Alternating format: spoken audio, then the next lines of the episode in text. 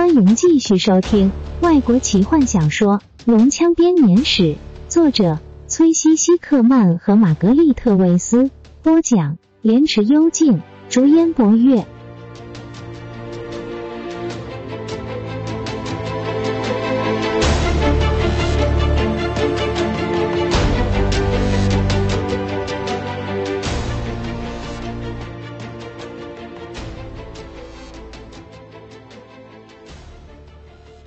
第一波恶龙开始攻击塔西斯后，众人才刚好赶到市场边。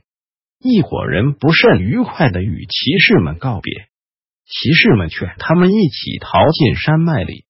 众人拒绝后，德瑞克要求泰索格夫跟着他们一起走，因为坎德人是世上唯一知道龙珠藏放地点的人。坦尼斯很清楚坎德人一定会先逃之夭夭，只好无奈的拒绝。史东，把坎德人带来，和我们一起走。德瑞克不顾坦尼斯命令着。长官，我不能这样做。史东把手放在坦尼斯的手臂上，回答：“他是我们的领袖，我必须要优先照顾我的朋友。”德瑞克冷淡的声音中夹杂着愤怒。如果这是你的决定，他回答：“我不能阻止你，但这将是你的一个污点，史东。”布莱特布雷德，不要忘记，你还不是一名骑士。你最好开始祷告，在你的晋升大典中，我不会出现质疑你的资格。史东面色灰白，斜眼瞧着坦尼斯，后者听到这话，惊讶的说不出话来。但已经没有太多时间再想这事了。低沉的号角声，风中传来的嚎叫声，都逐渐接近中。骑士们回到山中的营地。大伙子回到镇上来，他们看见许多镇民站在屋外，听着这奇怪的号角声。因为以前从未听过这声音，当然也不明白这声音所代表的意义。正在议事厅里的领主听到这声音，立刻站起来，他急急的转过身去，面对坐在他身后阴影中的龙人：“你说过我们不会有事的。”领主咬紧牙关说。我们还在协商，龙骑将已经对协商感到厌烦。龙人打着哈欠说道：“这座城的确不会有事，当然要等他学到教训之后。”领主双手捧住头，其他议会的成员还不完全明白到底发生了什么事，但当他们看见领主的指缝间流下了泪水时，每个人都明白了现在的状况。数百只红龙在天空中清晰可见。三或五只一组，他们火红的双翼在落日下反射着妖异的光芒。塔西斯的人民只知道一件事：死神就在他们头上飞舞着。当龙斧冲下来，第一次掠过整座城的时候，对龙的恐惧掩盖了每个人的心智。这恐慌所造成的破坏，远比大火还要来的严重。龙的翅膀遮住阳光时。每个人的脑中都只有一个念头：逃命。然而，他们已经无处可逃。恶龙第一次俯冲后，便确信他们不会遇到任何的抵抗，于是他们开始攻击。他们一个接一个盘旋在上空，像一道烈焰般扑向地面，吐出的火焰吞噬了许多建筑。逐渐扩散的大火引起了可怖的暴风。街道上满布呛人的黑烟，黎明成了黑夜，灰烬像是黑雨般的洒下，人们陷入了原本名叫塔西斯的灼热地狱中，恐惧的尖叫转变成痛苦的惨叫。当恶龙开始攻击的时候，如潮水般的民众在街头狂奔着，没有多少人知道自己要去哪里。有些人大喊着：“山里会比较安全。”有些人则沿着大街没命的乱跑，其他人则努力试着要冲出城门。天空中盘旋着数百只红龙，随自己喜好的烧杀着。人潮碾过了坦尼斯和他的伙伴们，把他们冲散，不由自主的撞上旁边的建筑物。呛鼻的浓烟让他们不停的流泪，不停的咳嗽。他们还必须不停的和意图摧毁理性的恐惧奋战，温度越来越高，整栋建筑物就这样爆炸开来。吉尔塞纳斯被暴风推撞向墙壁，坦尼斯趁机抓住他，一手抓住精灵的坦尼斯只能无助的看着其他的伙伴被暴乱的民众冲散了。快回旅店！坦尼斯大吼着，在旅店会面。只是他也不能确定其他人到底听见了没有，只能推测大家应该都会朝着那个方向前进。史东用强壮的手抓住阿尔汉娜。连拖带拉的带着他穿过人心惶惶的大街，在浓烟中，他试着要看清楚其他伙伴，但一点用处也没有。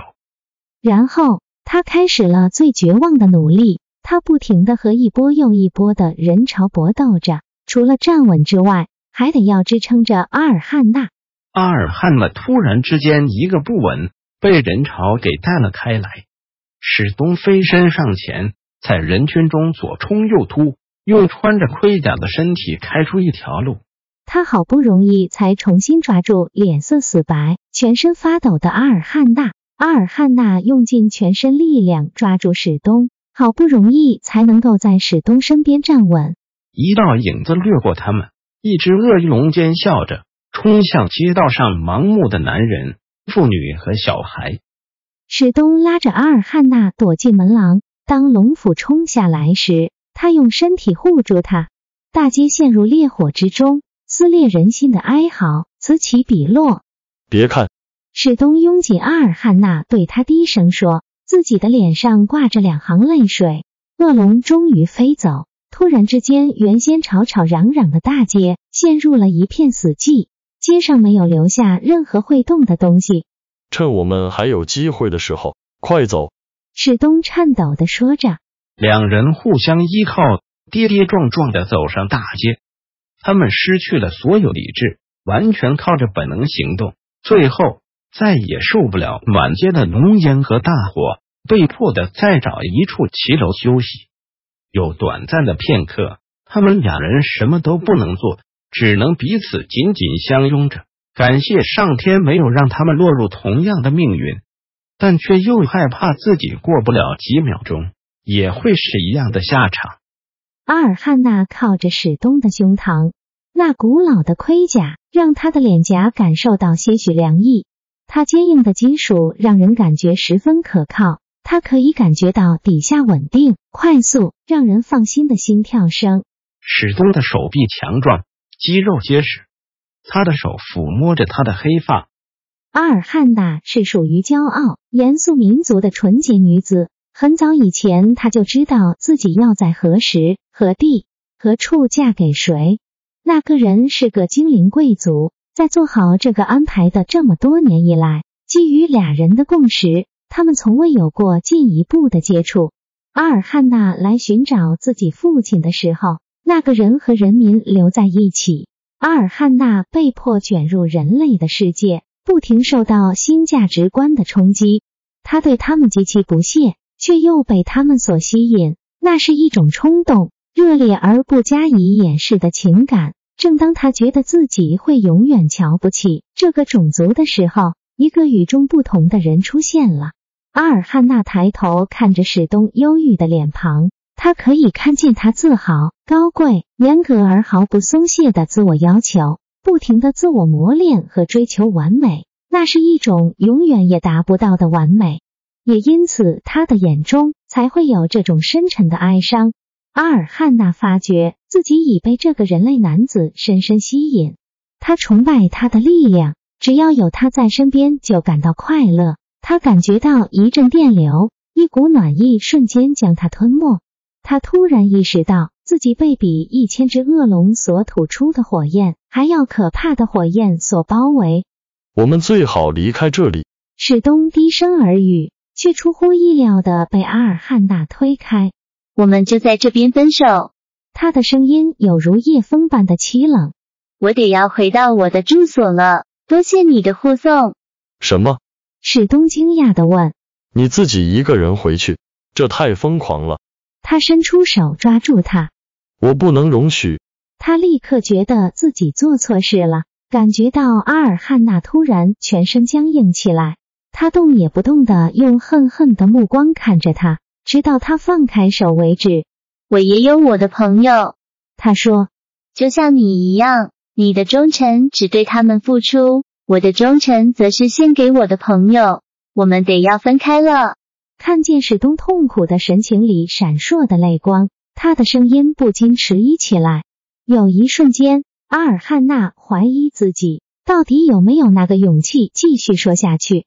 但他想到了需要自己领导的人民，于是重新找回了力量。我感谢你的体贴和帮助。趁着街道还算空旷的时候，我得走了。史东看着他。脸上先是露出痛苦以及迷惑的神情，然后恢复严肃。阿尔汉娜女士，我很高兴能够为你效劳，但你还身处在危险中，请容许我护送你回到你的住所，然后我就不会再打搅你。不可能的，阿尔汉娜咬紧牙关，用尽全身力气说：“我的居处并不远，我的朋友也在等着我们，我们有自己的方法。”可以离开这座城，请原谅我没有表达出足够的感激。我一直不大能相信人类。史东的褐色双眼开始闪烁。阿尔汉娜站得如此靠近骑士，他可以很明显的感觉到史东全身都在颤抖。阿尔汉娜差一点又压抑不住自己的情感。我知道你住在哪里。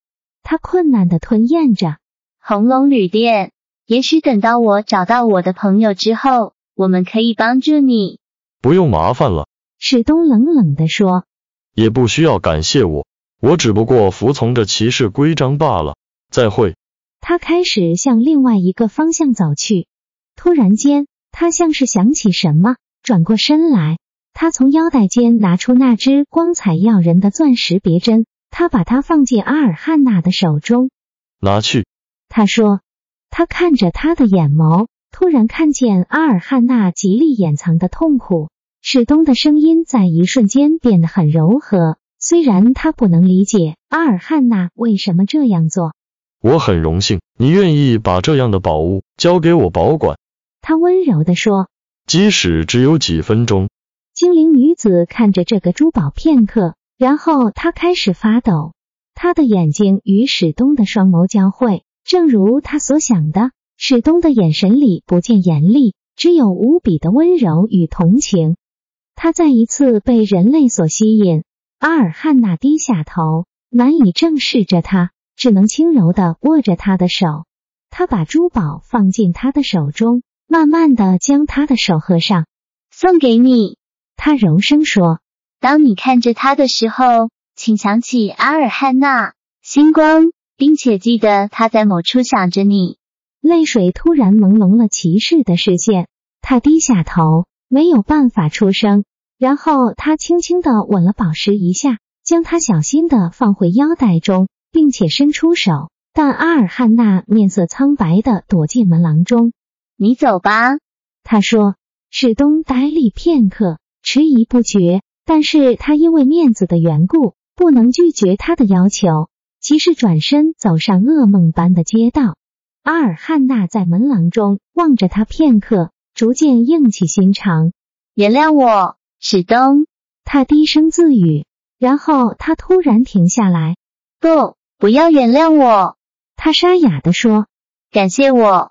他闭上双眼，胸中开始构筑出一幅画面，变换成讯息，传送给他藏匿在郊区的朋友，让他们快来。将他带离这人类的世界。收到了心电感应的回答之后，阿尔汉娜叹了一口气，开始焦急的打量着满是黑烟的天空。本集就为您播讲到这了，祝您愉快，期待您继续收听下一集。